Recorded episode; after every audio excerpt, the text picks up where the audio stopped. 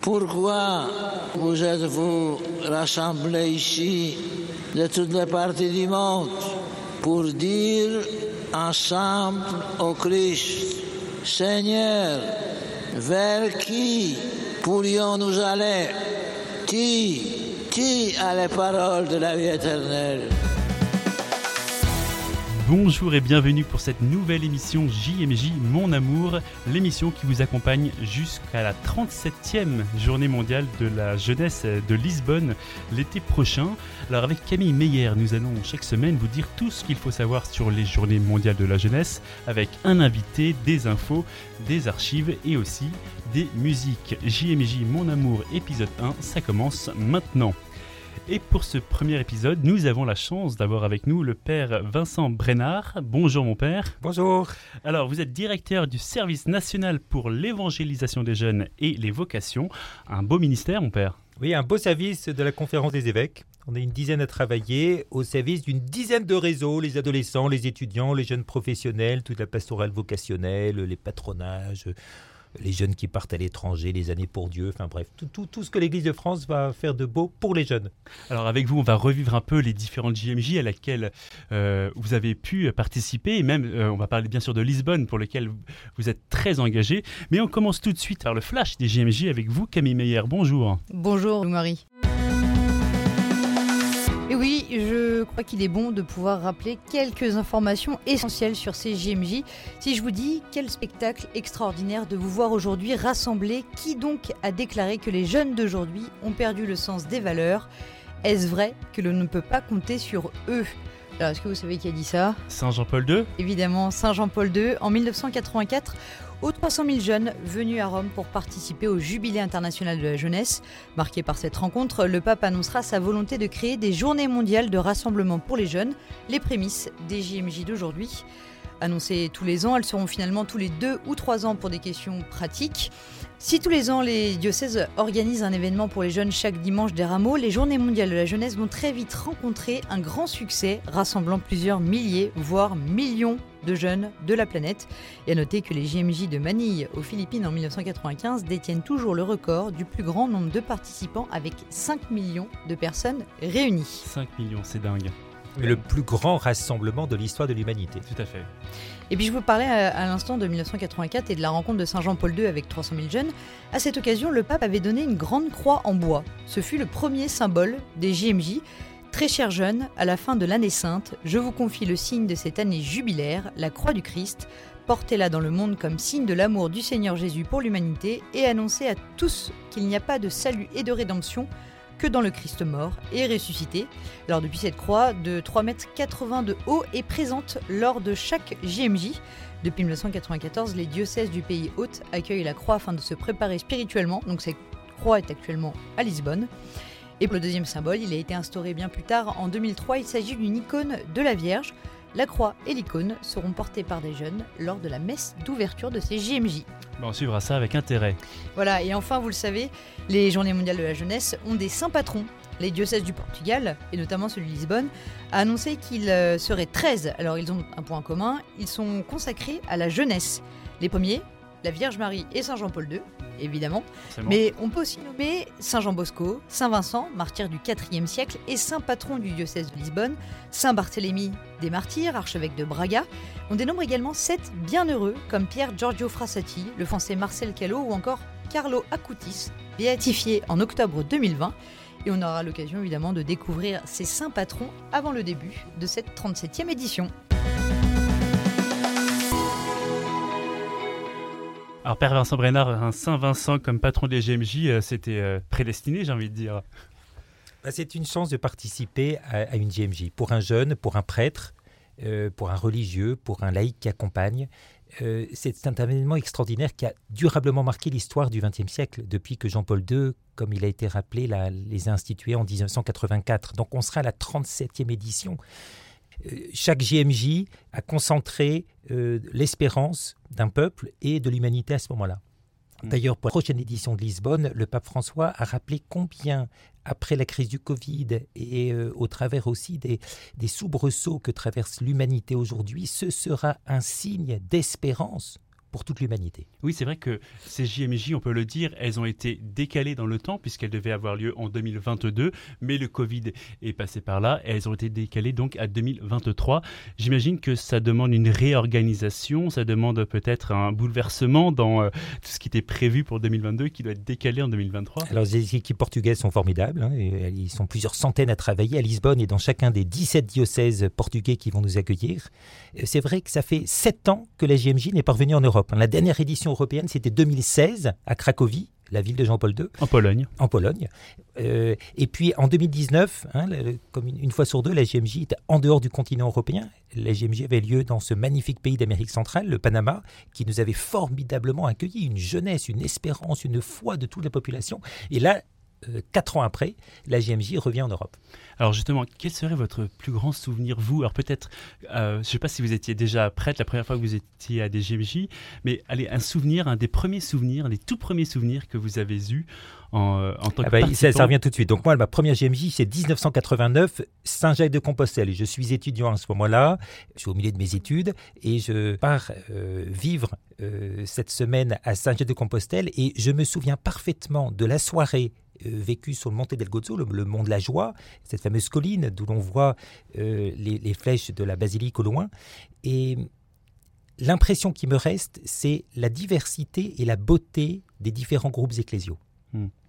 Et avec un, jeune étudiant, on a fait le pari qu'on irait monter jusqu'au podium du pape. Et on était euh, tout en haut de la colline. Donc on a dû, on a dû franchir comme un défi. Fendre la foule. Fendre la foule. Et, et, ça nous a permis de voir tous ces groupes qui priaient, un groupe portugais par ici, un groupe polonais, puis un groupe philippin, puis un groupe français, puis un groupe allemand, et puis un groupe brésilien. Chacun priait à sa façon, et ça m'a donné une, un, sens de l'universalité d'Église que je n'avais jamais perçu jusqu'à présent. Parce que chacun vient, au fond, avec euh, l'image qu'il a de l'Église, sa façon de prier, sa petite paroisse, son mouvement de jeunes. Et là, tout d'un coup, dans une gémie, on se rend compte que l'Église est toujours plus grande, plus belle, que ce qu'on imagine, euh, chacun vu de sa petite lorgnette. donc les, les GMJ sont une expérience ecclésiale hors du commun.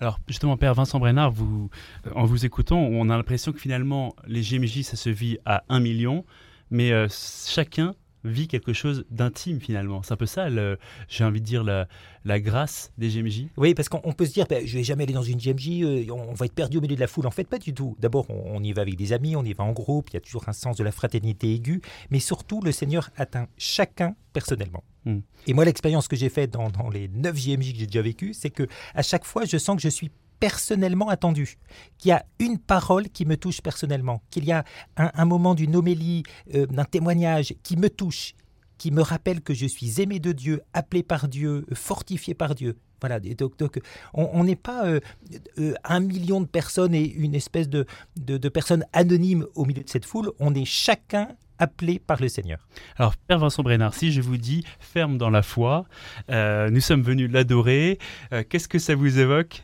2005. C'est les thèmes, en fait, c'est aussi les thèmes des GMJ. Alors, on parlera de 2005 juste après, ça tombe bien, mais comment euh, sont choisis ces thèmes? Qui les choisit, les thèmes des GMJ C'est le, pape François euh, le pape, le, pape en place, François actuellement, mais bien sûr le, pape euh, Benoît XVI pour les deux JMJ que vous venez de nommer, euh, et puis le, pape Jean-Paul II avant. Effectivement, c'est un choix pastoral important, mm. et on sent bien la, la, patte de, chacun des, des, successeurs de Pierre dans les versets de l'Évangile qu'il va donner à méditer. Par exemple, le pape François actuellement, pour la troisième fois, choisit un thème où il y a le verbe se lever. Mm c'est quand même un signe. Il est en train de dire aux jeunes, ne reste pas dans ton divan, lève-toi on, a besoin, l'humanité a besoin que tu te lèves euh, et que tu ne te prélasses pas en te regardant derrière la glace ou en consultant euh, sans arrêt euh, ton Instagram, mais lève-toi et agis pour l'humanité. Alors justement, on vous a demandé avant de venir en studio de nous donner une archive qui vous avait marqué. Vous nous avez parlé d'une archive un peu explosive, même nucléaire. Je vous propose d'écouter. Nous sommes le 21 août 2005. L'heure de l'homélie arrive et voilà ce que nous dit Benoît XVI. On écoute. Depuis toujours, tous les hommes, d'une manière ou d'une autre, attendent dans leur corps un changement, une transformation du monde. Maintenant se réalise l'acte central de transformation qui est seul en mesure de renouveler véritablement le monde. la violence se transforme en amour et donc la mort en vie. Puisque cet acte change la mort en amour, la mort comme telle est déjà dépassée au plus profond d'elle-même et la résurrection est déjà présente en elle. La mort est pour ainsi dire intimement blessée et de telle sorte elle ne peut pas avoir le dernier mot. Il s'agit, pour ainsi dire, d'une fusion nucléaire portée au plus intime de l'être, la victoire de l'amour sur la haine, la victoire de l'amour sur la mort. Seule l'explosion intime du bien qui vainc le mal peut alors engendrer la chaîne des transformations qui, peu à peu, changeront le monde. C'est incroyable de réécouter ça aujourd'hui avec cette voix en allemand, puisque hasard du calendrier, ce n'est pas Benoît XVI qui avait euh, décidé que ces JMJ auraient lieu à Cologne, mais le pape Jean-Paul II, son prédécesseur. Et là, il dit un, mot assez fort, mon père Vincent Brenard. Et c'est une catéchèse magnifique sur l'Eucharistie. Hein, le thème de ces JMJ en 2005, c'est Nous sommes venus l'adorer, en, reprenant la, visite des rois mages.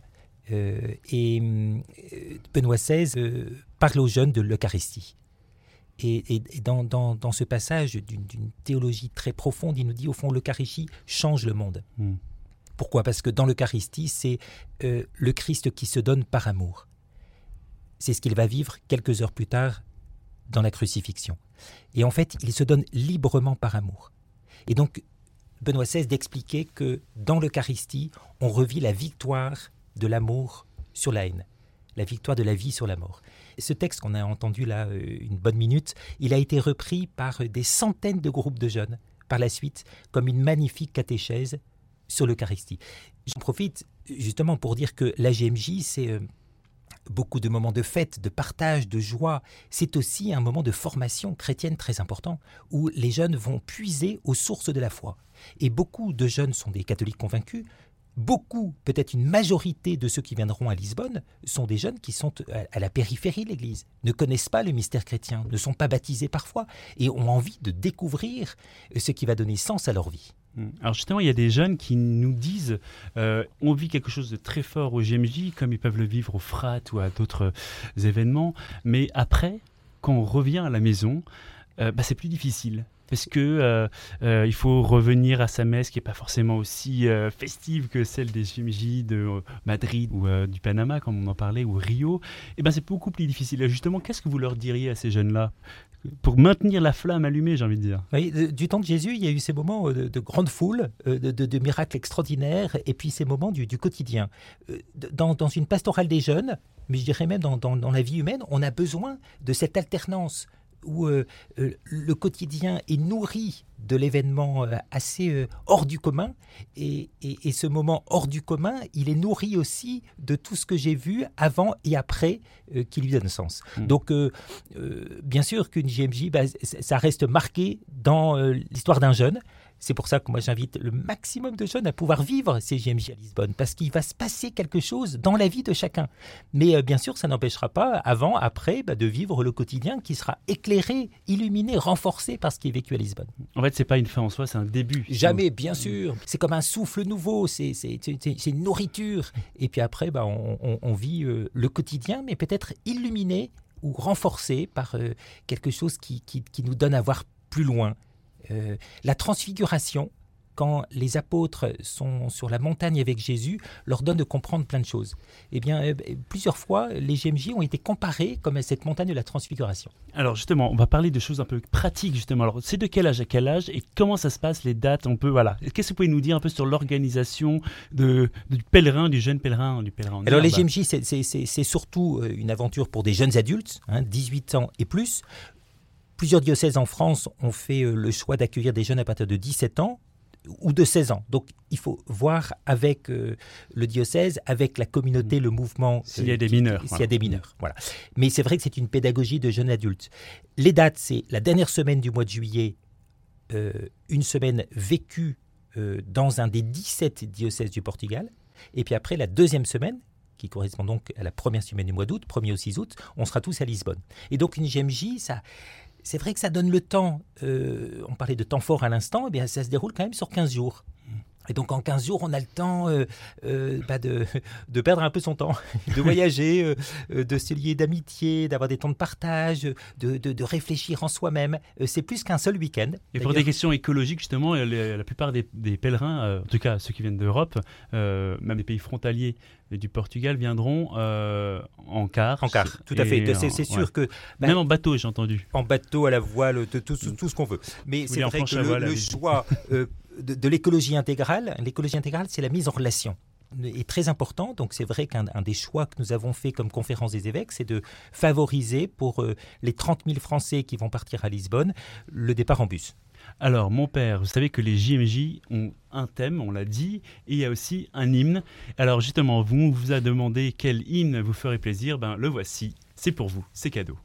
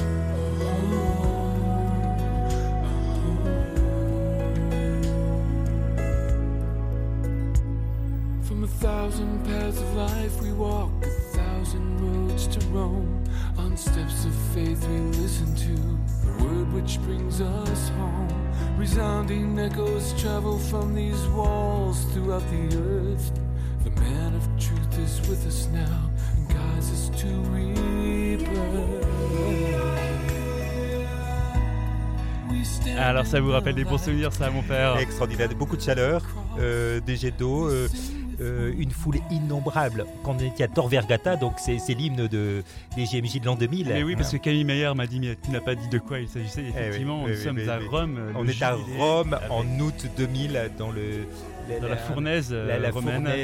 mais, d'une GMJ qui a été extraordinaire. Mm. D'ailleurs, il y a énormément de vocations qui sont nées. Dans chaque GMJ, d'ailleurs, le pape François et le pape Benoît XVI l'avaient rappelé récemment, combien les, dans, dans une GMJ, le jeune trouve davantage sens à sa vie. Mhm. Donc ça ouvre à la vocation, que ce soit une vocation au mariage, à, un métier, euh, et bien sûr à la vocation spécifique de la vie religieuse, du sacerdoce. Euh, je crois que c'est un lieu où tout d'un coup l'âme, l'esprit, le corps, l'intelligence écoutent davantage la volonté de Dieu. Et justement vous-même, à titre personnel, ça vous a accompagné dans votre... Ah, c'est sûr. Pour mûrir votre vocation. En, en, 89, donc à Saint-Jacques, euh, comme je l'ai dit tout à l'heure, j'ai fait une découverte de l'Église universelle. Et, ça m'a donné un amour de l'Église qui ne m'a jamais quitté. L'Église traverse les soubresauts que l'on connaît, mais depuis 2000 ans.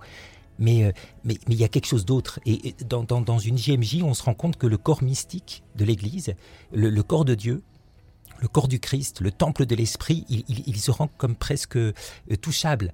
Tellement ce que l'on vit euh, d'une harmonie, d'une communion. On est de, de 100, 200 pays différents, on parle toutes les langues, euh, mais, et en même temps, il y a une fraternité, une joie. On se dit, mais, mais, d'où ça vient? Hmm. euh, et donc ça, ça m'a beaucoup aidé dans mon chemin de vocation. Après, les, les, les GMJ suivantes que j'ai vécues, je les ai vécues comme prêtre. Euh, moi, j'ai été ordonné juste après la JMJ de Paris en 97. Donc euh, euh, voilà, j'étais encore diacre à la JMJ et deux semaines après, j'ai été ordonné prêtre. Et puis toutes les autres, hein, je les ai fait pour accompagner des jeunes. Hmm. Alors il y a une chose aussi que je voudrais dire, c'est que malheureusement, il y a trois JMJ qui ont été endeuillées. Je pense à celle de Cologne, parce que la veille, il y avait eu le meurtre du frère Roger. À Rio, il y avait eu quelques jours avant le décès de notre consoeur qui était là, Sophie Morinière, et aussi en 2016, quelques jours avant l'assassinat du père Hamel. Euh, est-ce que ces événements-là, finalement, ont euh, peut-être soudé euh, les jeunes pour prier, pour se réunir derrière ces drames? À chaque fois, d'ailleurs, le, pape en, question a, fait euh, référence à ces, accidents qui sont toujours euh, des épreuves euh, dures, bien sûr, pour, pour les familles, pour les jeunes qui ont dû les traverser. Ça nous rappelle que dans une GMJ, bah, on, continue à traverser les drames, les interrogations, les incompréhensions parfois d'une vie ou d'un accident qui semble si bête. On se dit, bah, voilà, une, jeune fille comme Sophie qui part au GMJ, en fait, l'accident mmh. lui, lui ôte la vie voilà, mystère de nos chemins. Et dans une JMJ, ben voilà, on n'est pas hors du monde, on, prend le bus comme tout le monde et on, et on mm. est euh, susceptible d'avoir un accident également. Et on lui rendra hommage parce que ça fait 10 ans cette année.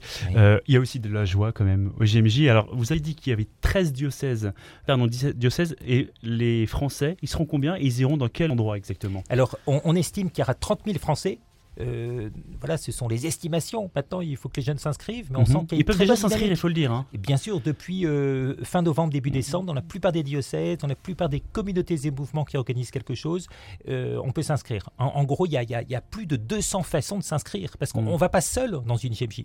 Et d'ailleurs, le pape François s'est inscrit à une audience générale ou à un Oui, c'est le premier à s'inscrire. C'est toujours symbolique, on, le regarde. C'est le premier à, cliquer sur le site internet. Il a validé son mot de passe. Voilà, exactement. Donc euh, en, France, bah, les, jeunes Français, ils tapent sur euh, le site internet JMJ 2023. Ils vont trouver une carte de France avec toutes les propositions des diocèses ou un menu déroulant avec toutes les propositions des communautés et mouvements. Donc 200 façons différentes d'y aller. Mhm. Et puis, euh, et puis, ils vont être accueillis, donc effectivement, dans un des 17 diocèses du Portugal pour la première semaine. Ouais. Parce qu'en fait, voilà, il y a une semaine en diocèse et la semaine avec le pape, j'ai envie de dire, qui commence d'abord par l'archevêque de Lisbonne qui célébrera la messe d'ouverture.